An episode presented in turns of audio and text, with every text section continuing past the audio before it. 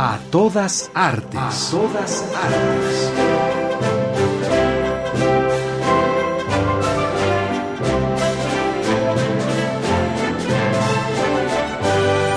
¿Y aquel pequeño árbol? ¿Cuál? Aquel, el más pequeño. Revista Radiofónica del Instituto Nacional de Bellas Artes y Radio Educación.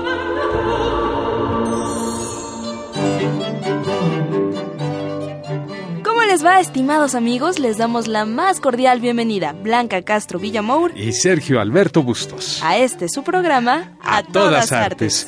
Como siempre, les presentaremos una semblanza de diferentes actividades artísticas que se llevan a cabo en esta hermosa ciudad de los palacios. Los invitamos a que participen en el programa por medio de nuestras redes sociales, Facebook o Twitter. Ustedes nos pueden encontrar como A Todas Artes. A nombre del Instituto Nacional de Bellas Artes y de Radio Educación les damos la más cordial de las bienvenidas.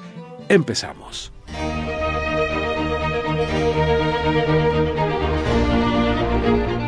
La Orquesta de Cámara de Bellas Artes, bajo la dirección artística de José Luis Castillo, presenta un programa especial. Por primera vez en México y Latinoamérica, una exposición de la fotógrafa surrealista Lee Miller en el Museo de Arte Moderno. La ópera Viva la Mama, compuesta por Gaetano Donizetti, se presenta por primera vez en México. Se conmemoran los 50 años de la primera edición de Farabeuf o La Crónica de un Instante, obra del escritor Salvador Elizondo. La lucha más difícil se da en el interior de las personas. Ese es el mensaje que nos muestran en la obra de teatro Mi papá no es santo ni enmascarado de plata. Se rinde homenaje al escritor veracruzano Miguel Capistrán, el último contemporáneo.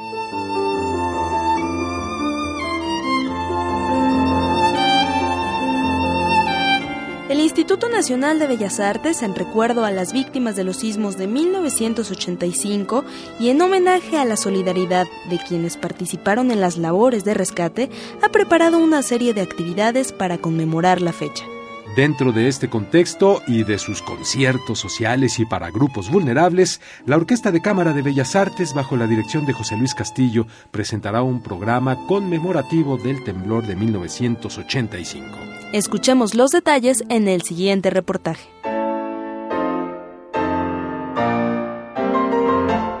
La Orquesta de Cámara de Bellas Artes ofrece desde hace varias décadas una serie de conciertos en sitios donde difícilmente se podría acceder a una de sus presentaciones, lo mismo centros penitenciarios que hospitales, una experiencia que comparte Rafael Luna Pimentel, gerente de la Orquesta de Cámara de Bellas Artes. La Orquesta Cámara de Bellas Artes, tradicionalmente ya desde hace muchos, muchos años, yo creo que es el primer grupo artístico de Limba que genera este tipo de actividad dirigida no nada más a grupos vulnerables, sino escuelas públicas, centros penitenciarios, principalmente jóvenes, mujeres y hombres, eh, hospitales, casas hogar, centros, por ejemplo, como la Escuela de la Ceguera, la John London Down, los niños con parálisis cerebral, en fin, es un público que siempre ha estado como desprotegido y muy alejado de, de esta atención. También se sumarán a las actividades por la conmemoración de los 30 años del sismo de 1985. En esta ocasión vamos a estar el viernes 18 de septiembre, un día antes de la conmemoración del temblor del 85, Vamos a estar en el Centro Médico Nacional del siglo XXI, en,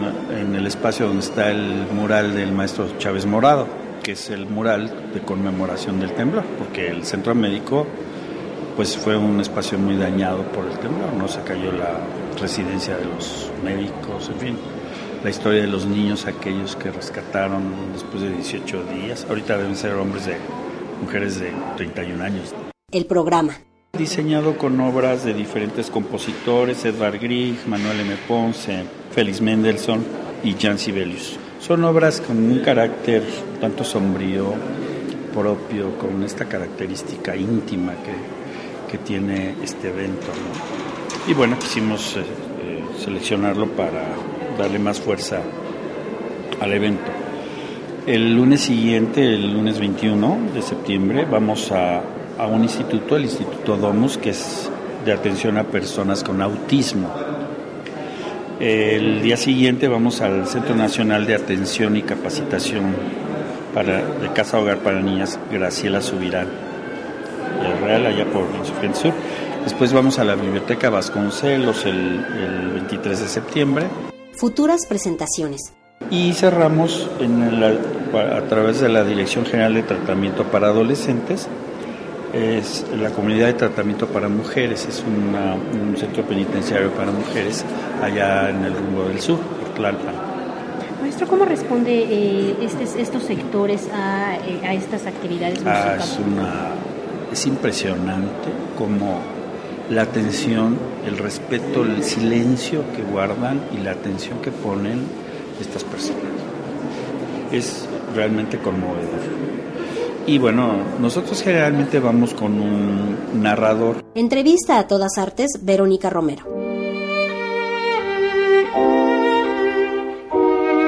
La muestra Lee Miller, fotógrafa surrealista, reúne una selección de los mejores trabajos creativos, comerciales y periodísticos de la fotógrafa nacida en Nueva York en 1907 y fallecida en Inglaterra en 1977.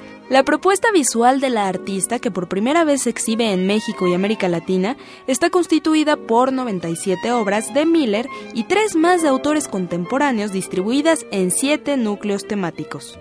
Enterémonos más de esta interesante muestra en la siguiente charla. ¿Qué creen que en este momento nos está acompañando Natalia de la Rosa, quien es curadora del Museo de Arte Moderno, y en esta ocasión nos acompaña para platicarnos de una exposición que recién se inauguró en el Museo de Arte Moderno. Natalia, ¿cómo estás? Un gusto volver a estar contigo. Hola Blanca, ¿qué tal? Mucho gusto de estar aquí. Bueno, y cuéntanos esta exposición que se inauguró recién el sábado pasado, el sábado 12, eh, en el Museo de Arte Moderno Lee Miller, fotógrafa surrealista. ¿De qué se trata? ¿Qué es lo que el público va a encontrar cuando vaya? Bueno, el público va a encontrar una sorpresa porque es la primera vez que se expone no nada más en México, sino en Latinoamérica, el trabajo de esta fotógrafa surrealista. Y lo que va a poder ver todos los visitantes son las reproducciones del archivo directamente que se encuentra en Inglaterra, rescatado por su hijo Anthony Penrose, quien ha estudiado detenidamente el trabajo de su madre y ofrece en esta ocasión una, un panorama muy amplio de lo que es la gama del trabajo de su madre, quien es, eh, fue una norteamericana que vivió en Estados Unidos y posteriormente en Inglaterra y fue partícipe de distintos procesos tanto históricos como del desarrollo del arte internacional. Entonces van a ver todo este proceso, una producción que va desde mm, anterior a la Segunda Guerra Mundial, durante la Segunda Guerra Mundial y algo posterior que será de sus últimos años, y en cada una de estas facetas hay distintos estudios, análisis, experimentaciones desde la fotografía. Gracias al esfuerzo de mm, diálogo, de unión, de correspondencia con el año dual México-Reino Unido, fue posible tanto contactar al archivo eh, ubicado en Sussex como en poder realizar todos los trabajos tanto de curaduría realizada por Stefan Van Ray como también la intervención directa, como decía, del hijo de Lee Miller, Anthony Penrose, quien participa en el catálogo, vino a inaugurar la muestra, ha presentado un taller este domingo para los niños. Entonces, pues sí es un involucramiento tanto mm, pues de diálogo entre las entre los dos países, pero también directamente entre actores que alimentaron y dieron todo su trabajo para que pudiera realizarse esta exposición. Algo que he visto es que en esta exposición se presenta su faceta eh, como corresponsal de guerra también, la vida que tuvo en el desierto y, e incluso su vida amorosa, ¿no? Esta parte personal que tuvo este e, en su trabajo involucrada. Totalmente y aquí quiero marcar dos puntos muy importantes. Uno es el, como dices, de como un testigo de la brutalidad de la Segunda Guerra Mundial. Entonces vemos es partícipe de esto que llamaba Susan Sontag la cualidad de testigo que nos que va a evidenciar al mundo los horrores de la guerra y ya nos va a nosotros a tomar como partícipes de, y como una toma de postura que se debía tomar al dar a conocer estas fotos y justamente pues ya éramos todos, lo dice muy bien, eh, cómplices al haber permitido esa, ese proceso en la guerra. Son imágenes muy fuertes, eso también se ven la derrota alemana, los cadáveres de los, de los militares alemanes, el baño de Hitler, por ejemplo, en donde ella aparece dándose un baño. Entonces ya le da ahí un tono más satírico ¿no? al asunto, pero es bastante eh, impresionante y complejo. Y en cuanto a su vida personal, podemos ver fotografías de sus gentes cercanas, Leonora Carrington, Max Ernst, y una relación totalmente empática y, muy muy cercana que tuvo con Pablo Picasso. Entonces, en todo este contexto tan importante del siglo XX, está entrometida Lee Miller con todos estos personajes de la cultura intelectuales comprometidos y todo esto lo podemos ver en esta exhibición. Natalia, te agradezco mucho que nos estés invitando. Ya escucharon eh, esta exposición Lee Miller, fotógrafa surrealista, se presenta en el Museo de Arte Moderno y toca una gran cantidad de temas que pueden ser bastante interesantes para todos ustedes que nos están oyendo. ¿Y cuáles son los horarios, Natalia? Los horarios son de martes a domingo, de diez y media a cinco y media recordando que los domingos es entrada libre y todos los demás días hay descuentos para estudiantes y profesores. Recuerden, los invito a entrar a www.bellasartes.gov.mx para que también ahí se vayan enterando de todas las actividades paralelas que están eh, junto con esta exposición. Natalia, muchas gracias por acompañarnos. Muchas gracias, Blanca. Un gusto. Humor en la ópera. La obra de Donizetti Viva la Mama en el Palacio de Bellas Artes. La pieza, que transcurre durante un ensayo de ópera en donde de ipso facto se da el encontronazo entre la primera y segunda soprano. Rabietas y más rabietas. Una madre dominante en escenario y un tremendo caos son los ingredientes que lo harán pasar un rato muy divertido en la ópera Viva la Mama. Escuchemos el siguiente reportaje donde conoceremos los detalles de este estreno en nuestro país. A cargo de la Ópera de Bellas Artes se presenta por primera vez en México la versión integral de Viva la Mama o las conveniencias e inconveniencias teatrales. Comenta Iván López Reynoso, director concertador. Es una historia realmente muy divertida, es un homenaje a la ópera en sí. Entonces, eh, lo que vemos es a manera muy fársica, muy lúdica, una compañía de ópera montando una ópera. De eso trata Viva la Mamá. Es un ensayo, una compañía ensayando un próximo estreno operístico.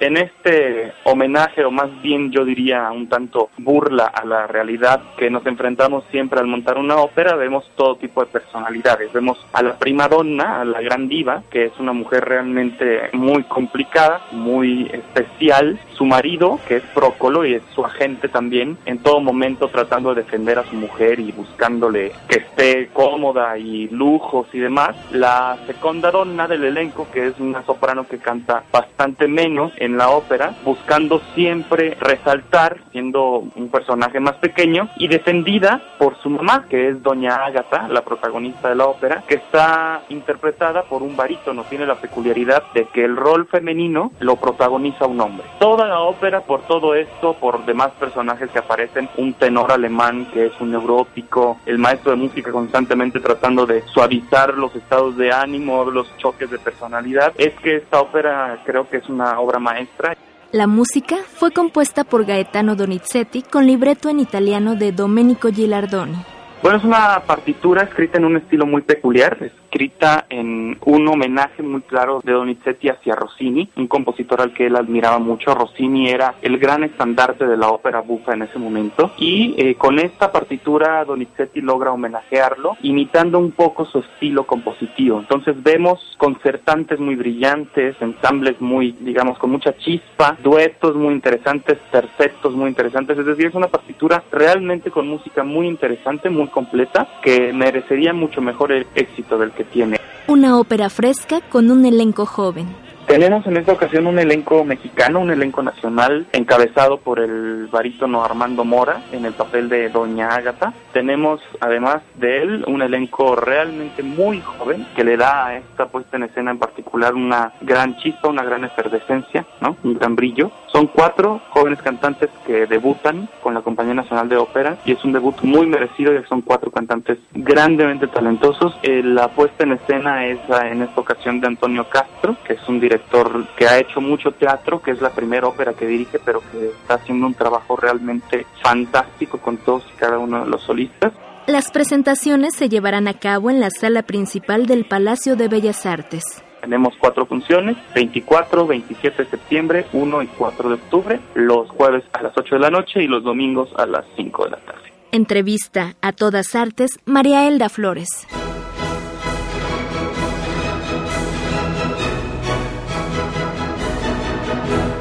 Amigos, amigas, es este el momento que nos tomamos para recordarles que nos sirven de mucho sus opiniones. Queremos conocer su punto de vista. Háganos llegar sus comentarios por medio de nuestras redes sociales. Facebook y Twitter. Ahí nos pueden encontrar como a todas artes.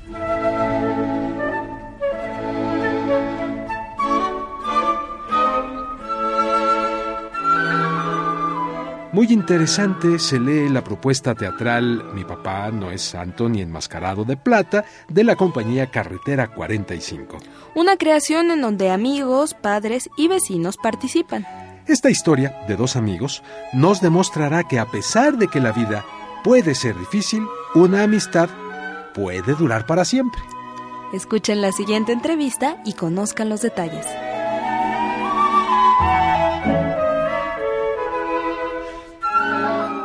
Pues hoy vamos a platicar en este espacio con Erandeni Durán, ella es actriz y viene a pues darnos algunos pormenores de la obra de teatro Mi papá no es santo ni enmascarado de plata. Erandeni, ¿de qué va esta obra? ¿Qué nos platica? ¿Qué nos deja de, de aprendizaje? En fin, platícanos. Mi papá no es santo ni enmascarado de plata. Es una puesta en escena para chavos, para público joven y también para papás. Es una la historia de dos chicos, eh, David y Axel, que se conocen en la azotea de su casa, del lugar donde viven. Ellos son dos chavos de barrio y se dan cuenta de que tienen algo en común y empiezan a hacer amistad. Y luego pues la vida los pone en un predicamento. No nos vayas a platicar que no, el final. Obviamente no les voy a decir qué es porque ya nos dijiste la introducción, el desarrollo, estamos en el clímax y el finalito, y el desenlace, ese ese no se cuenta. Oye, este estrenaron hace cuánto? Pues tuvimos una temporada en un foro cultural que se llama Carretera 45, que está en un barrio y precisamente la obra surge de un taller de dramaturgia con gente de ese barrio. La historia se escribe gracias a la historia que prestó de su vida un chavito de ahí, un vecino de la colonia. Y este tuvimos esta temporada en julio, junio, julio. Nos fue muy bien, fue muy muy bien recibida la obra y pues ahora cambiamos de escenario. De espacio. Es una obra muy viva, muy rasposa, muy pues como es el barrio, pero también muy profunda y muy divertida. Me imagino que deben abordar mucho el asunto de los, de los valores, eh, la familia. Por esto de que dices que es para chavos, pero también para papás. Sí. Integra a la familia. Algo que sí les puedo decir es que los papás eh, se van a llevar también varios moquetazos. Qué bueno. A veces los necesitamos. Exactamente, porque justo uno de los temas que están tratándose es esta cosa que les encanta hacer a los papás, que es vivir sus sueños a, través, de, los hijos. Y que los hijos pues llegan a una edad en la que ya no quieren o, empiezan a cuestionar este, la adolescencia, ¿no? Exactamente. La adolescencia. Y ya dicen, bueno, sí, pero ¿por qué si esto es tuyo? Y yo pues ya quiero esto, porque además todo esto está aderezado con la bonita disciplina del box. Entonces, por eso digo que hay hay sudor, hay moquetazos, hay este... Sangre, sudor y lágrimas. Sí, exactamente. Me encanta la idea. Oye, Erandeni, entonces, platícanos ahora. Eh, ¿Dónde están? ¿Qué horarios y hasta cuándo van a estar? Bueno, estamos en el Teatro Isabela Corona, sábados y domingos a las 5, del 26 de septiembre al 25 de octubre.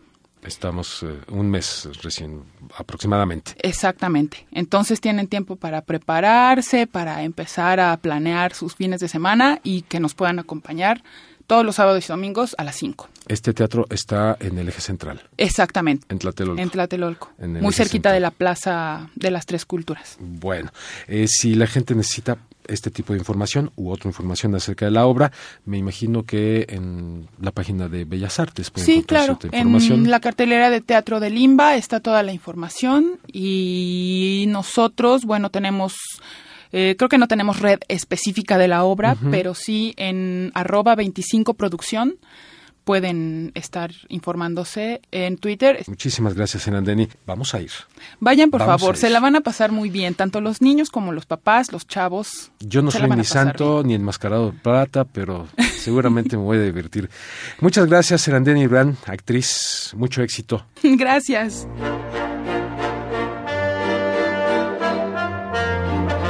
Dentro de la conmemoración del medio siglo de la obra literaria de Salvador Elizondo, Farabeth, 50 años de un instante, se presenta una exposición que exhibe diferentes tipos de documentos que permiten ver el proceso de creación y que llevan de la mano al visitante por los orígenes de la novela.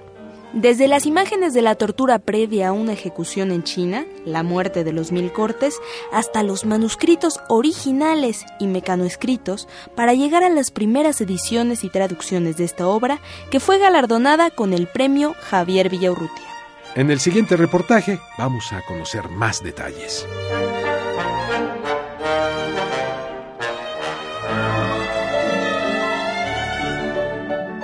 El proceso creativo de un escritor como Salvador Elizondo al concebir una novela como Farabeuf o La crónica de un instante queda manifiesto en la muestra que por estos días alberga la sala Justino Fernández del Palacio de Bellas Artes. Adolfo Mantilla, subdirector de exposiciones de este recinto, comenta la trascendencia de la exposición en el marco, digamos, de la conmemoración de los 50 años de la publicación de la primera edición de, la novela, eh, se intenta justo recuperar todos los documentos, elementos que le permitieron a Salvador Elizondo eh, generar un laboratorio creativo en su momento para construir el texto. Entonces la exposición prácticamente contiene, digamos, los elementos que pensamos el público podrá usar como instrumentos para comprender la genealogía, digamos, de la novela. Hay fotografía, hay dibujo, hay fragmentos fílmicos, hay documentos impresos y todo justamente relacionado con la producción de una novela que sabemos es una de las más importantes novelas de la literatura eh, mexicana del siglo pasado. Un acercamiento íntimo al proceso creativo de Salvador Elizondo el acervo en su, en su conjunto forma parte del legado que Salvador Elizondo dejó a la familia. Prácticamente son colecciones particulares de la familia de Salvador Elizondo. Sí, es una exposición que es completamente, digamos, privada en el sentido en el que hemos logrado justo que la familia nos favoreciera con el préstamo de, documentos muy privados y afortunadamente la, la primera vez que se exhibe eh, el manuscrito original de la novela que es evidentemente propiedad de la familia, que nos, nos da cuenta, digamos, de muchos, muchos aspectos que, Salvador en su laboratorio de creación este, literaria proyectaba, digamos, en los papeles, en los documentos, en las notas, incluso en la intervención que hacía los libros que estaba revisando para crear, digamos, la narrativa. Es decir, es una exposición muy, muy privada en ese sentido y obviamente tenemos la fortuna de mostrarle al público una oportunidad para adentrarse, digamos, a, a la creación ¿no? literaria de Salvador. Existen imágenes de Salvador Elizondo en su biblioteca. Uno puede ver cómo él en sus libros, digamos en su propia biblioteca, ¿no? Este, generaba ahí relaciones conceptuales, reflexivas, anotaba cosas y entonces es una maravilla porque prácticamente estamos tratando de generar una empatía con el proceso de creación de la historia. Primera vez que logramos justo dar cuenta, digamos, de esta, de la relevancia no solamente de, de la novela, de la, de la importancia que tiene la producción y edición y publicación de este libro, sino que justamente es la primera vez que podemos exhibir todas estas piezas. El lugar, el Palacio de Bellas Artes esperamos. La exposición estará hasta el 5 de octubre en el Museo del Palacio de Bellas Artes en la sala Justino Fernández. Es verdaderamente una exposición extraordinaria y además va a ser imposible prácticamente volver a, a tener estos documentos. Entrevista a todas artes, Verónica Romero.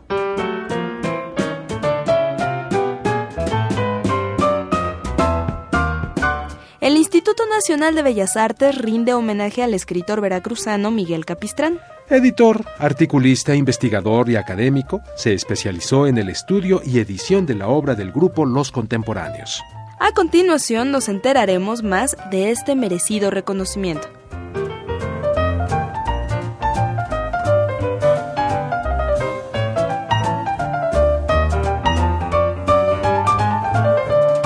Tres años de la muerte del ensayista, periodista y escritor veracruzano Miguel Capistrán, el Instituto Nacional de Bellas Artes le rinde homenaje con la mesa redonda Miguel Capistrán, el último de los contemporáneos.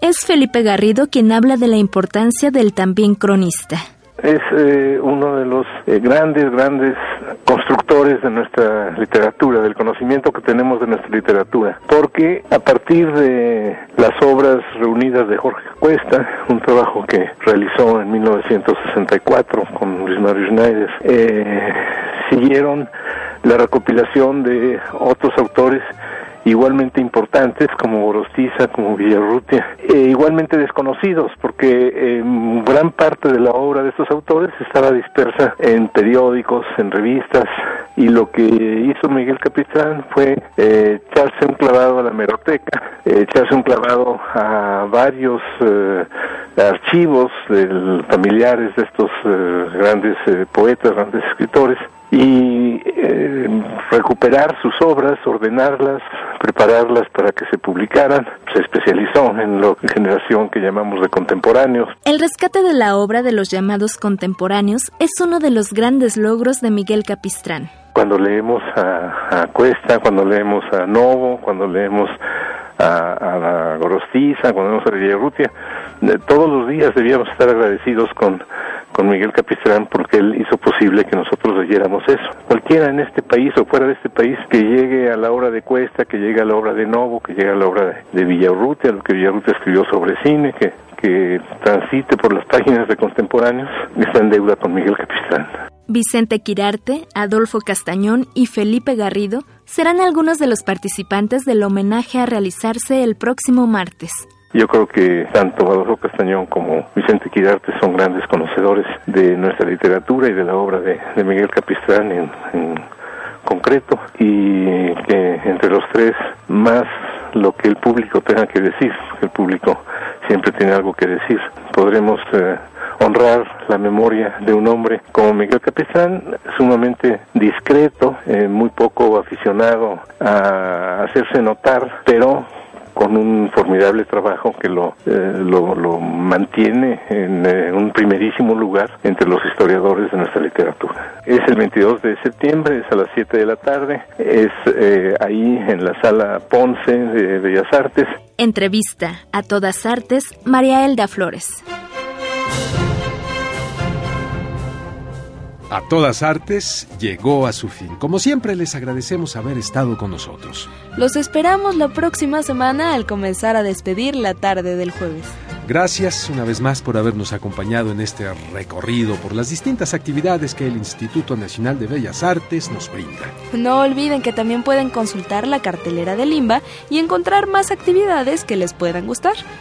Que tengan una excelente noche y un reconfortante fin de semana. Se despiden de ustedes Blanca Castro Villamor y Sergio Alberto Bustos. Hasta, la, próxima.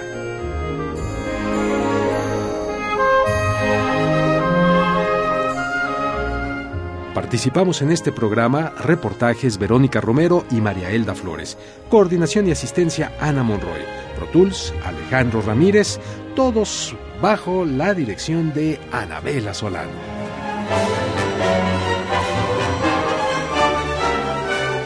A todas artes. A todas artes. Programa del Instituto Nacional de Bellas Artes y Radio Educación.